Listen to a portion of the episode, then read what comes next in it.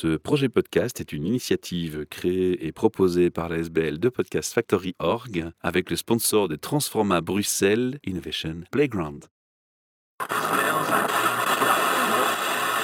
You're listening to the Podcast Factory. Bienvenue pour un nouvel épisode de Midoricast, votre podcast sur la transition, l'environnement. Ça tombe bien, nous sommes en salon Hope et nous sommes en partenariat avec le salon Hope pour vous proposer des interviews des exposants de ce week-end à l'Arsenal à Namur du 8 et 9 octobre. Et si vous avez malheureusement raté cette journée, vous n'avez pas pu y venir, on vous fait une invitation pour l'année prochaine. Ce salon sera aussi encore présent. Je vais vous laisser vous rappeler votre prénom. Oui, bonjour et merci pour l'opportunité. Mon prénom, c'est Lisiane. Après le prénom, ce qui m'intéresse, c'est le nom de votre projet. Je suis la fondatrice de l'ASBL SOS Burnout Belgique. SOS Burnout. Alors là, vous êtes en plein dans mes thèmes, hein, parce que moi j'ai un podcast sur les ressources humaines, on parle beaucoup des burn Ah oui, tout à fait. On a déjà pas mal parlé des burn et de l'accompagnement des burn-out. Et le burn-out, c'est vraiment un fléau qui touche beaucoup de gens et de plus en plus. C'est quoi l'étincelle qui tout d'un coup fait qu'on se lance dans un projet euh, qui se nomme comme ça? L'étincelle, c'est d'avoir fait ça avec six épisodes de Burnout. Six épisodes ah, de oui, Burnout tout à fait, oui. Quand on ne s'écoute pas, voilà ce qui arrive. Ouais. On doit recommencer sa vie. C'est carrément recommencer sa vie. Ah oui, tout à fait. Ouais.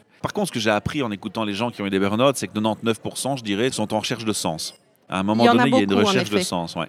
Est-ce qu'on est dans les 99 ou pour vous, c'est pas autant que ça? Oui, ça arrive régulièrement. Il y a beaucoup de personnes, je ne peux pas vous dire un chiffre précisément, mais qui en tout cas souhaitent se réorienter et qui n'en peuvent plus de leur ancien travail et qui essayent vraiment de trouver un sens. C'est vrai qu'on en retrouve beaucoup. Au niveau des chiffres, c'est difficile à citer, mais en effet. Il y a combien de temps que vous avez commencé à créer ce projet? Ce projet, en fait, je l'ai en tête depuis 4 ans. Il a fallu que je le mûrisse, que je guérisse, que j'étudie, parce que on n'aide pas des personnes en burn-out si soi-même, on n'a pas été formé à la prise en charge des burn-out, parce que c'est trop compliqué et c'est trop difficile quand une personne arrive devant soi pour le thérapeute, s'il n'a pas lui-même travaillé sur lui et être euh, prêt à recevoir des personnes et être formé, il pourrait s'écrouler très bien parce qu'il y a une sorte de résonance également. Le psychologue n'est pas psychiatre. Exactement. Quand vous parlez de formation, vous avez fait quoi? Une formation de thérapeute? En fait, je suis coach de vie à la base. Ça dépend ce qu'on appelle certification, en fait. Comme ce n'est pas légiféré, donc il y a la certification ICF, il y a les certifications EMCC, mais par contre,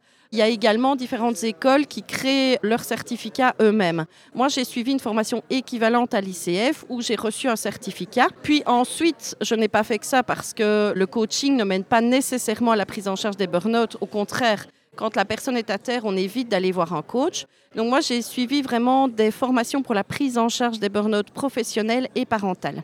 Et au sein de la SBL, en fait, nous sommes plus de 20 professionnels du burn-out. Nous avons des psychologues, psychothérapeutes. Le terme psychothérapeute est protégé. C'est en effet des psychologues qui peuvent accéder à ce titre avec des numéros INAMI à la clé, etc. Donc nous en avons plusieurs. Et notre objectif, en fait, c'est vraiment d'aider toutes les personnes, quelles que soient les finances de la personne. On est vraiment une ASBL sans but lucratif qui aidons les personnes, quelles que soient leurs finances. Donc on essaye de trouver le plus de subsides possible. Et à l'absence de subsides, on a des professionnels au grand cœur qui acceptent vraiment de diminuer leur prix pour permettre à tout le monde de bénéficier des services en fait. Ce que vous dites est très très important. Il y a beaucoup plus de poids. Les gens qui font un burn-out, ils ont un salaire au départ et ils se retrouvent à la mutuelle en maladie. C'est ça. Et ils reçoivent un pourcentage qui est, je pense, 60% la première ça. année de leur montant brut. C'est plafonné par contre. Ça veut dire qu'à un moment donné, si vous aviez un beau salaire ou un salaire normal, on peut très vite arriver à une grosse perte de revenus immédiatement. Tout à fait. Et déjà, on en souffre énormément parce que son niveau de vie, on n'arrive pas forcément à le descendre tout de suite. Si on loue un loyer très cher parce qu'on travaillait, on peut pas en trois jours ou en une semaine se dire je vais déménager. Non. Et donc, du coup, on est impacté. Deuxième chose qui se passe aussi quand on est en burn-out, c'est que non seulement les revenus diminuent, mais ce qu'on reçoit comme indemnité dans une mutualité ne calcule pas un précompte suffisant. Ce qui veut dire qu'à la fin de l'année, les impôts vous ramassent et vous Exactement. un Après supplément un à certain payer. nombre d'années, c'est le cas, oui. Et pourquoi je parle de ça? Parce que ça explique très très bien qu'au final, ces gens qui sont en burn-out, si ça dure un peu trop et que c'est un burn-out profond ou sévère et qui sont près d'une dépression parfois, parce Oui. qu'on arrive ensuite à la dépression rapidement, Tout à fait. dans ce cas-là, on se retrouve avec des gros problèmes financiers. Et quand on est en train de se serrer la ceinture pour savoir si on va manger demain, aller payer un thérapeute du burn-out, c'est cher. Exactement. Le psychothérapeute va être remboursé par la mutualité et il faut qu'il soit encore euh, En partie. en partie, voilà. Si on veut ajouter un coach ou faire d'autres choses plus spécifiques parce qu'on en a un besoin d'office, la fréquence et le portefeuille vont être les éléments qui vont être perturbateurs. Pardonnez-moi pour cette grosse parenthèse, mais je non, voulais c'est tout à fait juste. insister sur le poids de ce que vous dites maintenant. Donc, ce que vous faites comme action a 100 fois plus d'importance quand on le comprend avec cette vision-là. Parce que tant qu'on n'est pas concerné, ça, on le voit pas. hein. Non, tout à fait. Et c'est, je vais dire, la richesse d'avoir fait moi-même un burn-out et d'être tombé dans ce cas-là, en tout cas en incapacité invalidité. Et donc, on comprend mieux en fait la souffrance des personnes et la difficulté de passer d'un salaire dans lequel on est relativement aisé à un salaire vraiment bas. Et en plus, après un an, vous le dites, c'est invalidité, donc ça descend oui, encore. ça peut encore descendre, ça dépend de la situation personnelle. Familiale, ouais, oui. ouais. Si euh, on est euh, cohabitant, ça descend parfois encore. J'ai certains patients clients de la SBL qui me disent euh, parfois ça descend encore de 600 euros par mois. Ça devient relativement compliqué. Donc nous, on essaye de faire des partenariats avec des réseaux de psychologues conventionnés. Ce qui fait que les psychologues conventionnés, si on n'est pas BIM, on paye euh, 11 euros. Si on est BIM, on paye 4 euros. En tout cas, pour les psychologues, on a réussi à avoir certains psychologues conventionnés. Ils ne le sont pas tous. On a aussi des coachs qui acceptent de baisser leur prix. Comme je dis toujours, les professionnels doivent manger à la fin du mois. Donc, évidemment, euh, en l'absence de subsides, bah, ils baissent quand même leur prix. On a quand même réussi à avoir des subsides pour certains ateliers. On a mis en place, par exemple, du pilate et de la méditation sur Jean Blou pour permettre justement de gérer le stress des personnes pour éviter justement les burn-out. Vous êtes sur Jean Blou? Oui, le siège social se trouve à Jean Blou parce que moi je suis basée à Jean Blou, je suis la fondatrice. Nous avons en effet des thérapeutes basés à Jean Blou, mais par contre nous en avons également un peu partout en Belgique. Du côté de Bruxelles, nous en avons quatre. Du côté du Hainaut, plusieurs également. Et donc nous pouvons gérer le Namurois. Et donc nous cherchons en effet à nous étendre euh, et euh, à aller du côté de Liège également. Pour l'instant, on n'a personne. Donc s'il y a des spécialistes qui nous écoutent, ils devraient vous contacter s'ils Bien veulent sûr. participer à ça parce que vous avez un grand besoin. Oui, c'est ça. En sachant qu'on fait quand même un screening, comme on disait tout à l'heure, comme euh, le métier par exemple de coach n'est pas protégé, ben, on vérifie en effet la formation de base, le fait que la personne euh, ait aussi des connaissances par rapport au burn-out parce que c'est vraiment important. C'est spécifique. hein. En fait, on souhaite faire de la prévention parce qu'on se rend compte que même au niveau des médecins généralistes et des psychologues, c'est pas toujours connu. Ce qui fait que parfois j'ai des patients qui sont complètement en pleine culpabilité, désabusés, etc. parce qu'on leur a dit euh, bah, mettez-vous deux coups de pied au cul et allez bosser. Quand c'est pas le mauvais réflexe de prescrire des antidépresseurs très rapidement et de mettre les gens sous drogue et de finalement leur dire bah, tenez le coup comme ça. Moi j'entends même des médecins parfois tenir des propos, tenez-vous bien, de dire il est normal de prendre des antidépresseurs toute sa vie parce qu'il faut tenir. Je ne crois pas que Mère Nature nous ait donné ce type de vie. Oui, c'est vrai que les médecins sont parfois confrontés. En fait, ils voient les patients pendant 15-20 minutes, donc pour eux, c'est relativement compliqué d'établir un diagnostic sur cette base-là. Et puis, ce qu'il faut savoir aussi, c'est que dans l'ancien cursus des médecins, il n'y avait pas le burn-out. hein. C'est maintenant qu'il y a énormément de recherche qui est faite parce qu'on a un boom des burn-out. Notamment, on a constaté, il y a une étude qui a constaté qu'il y a 60% d'augmentation des burn-out entre 2018 et 2021. Et on n'a pas encore les derniers chiffres euh, après le Covid, etc.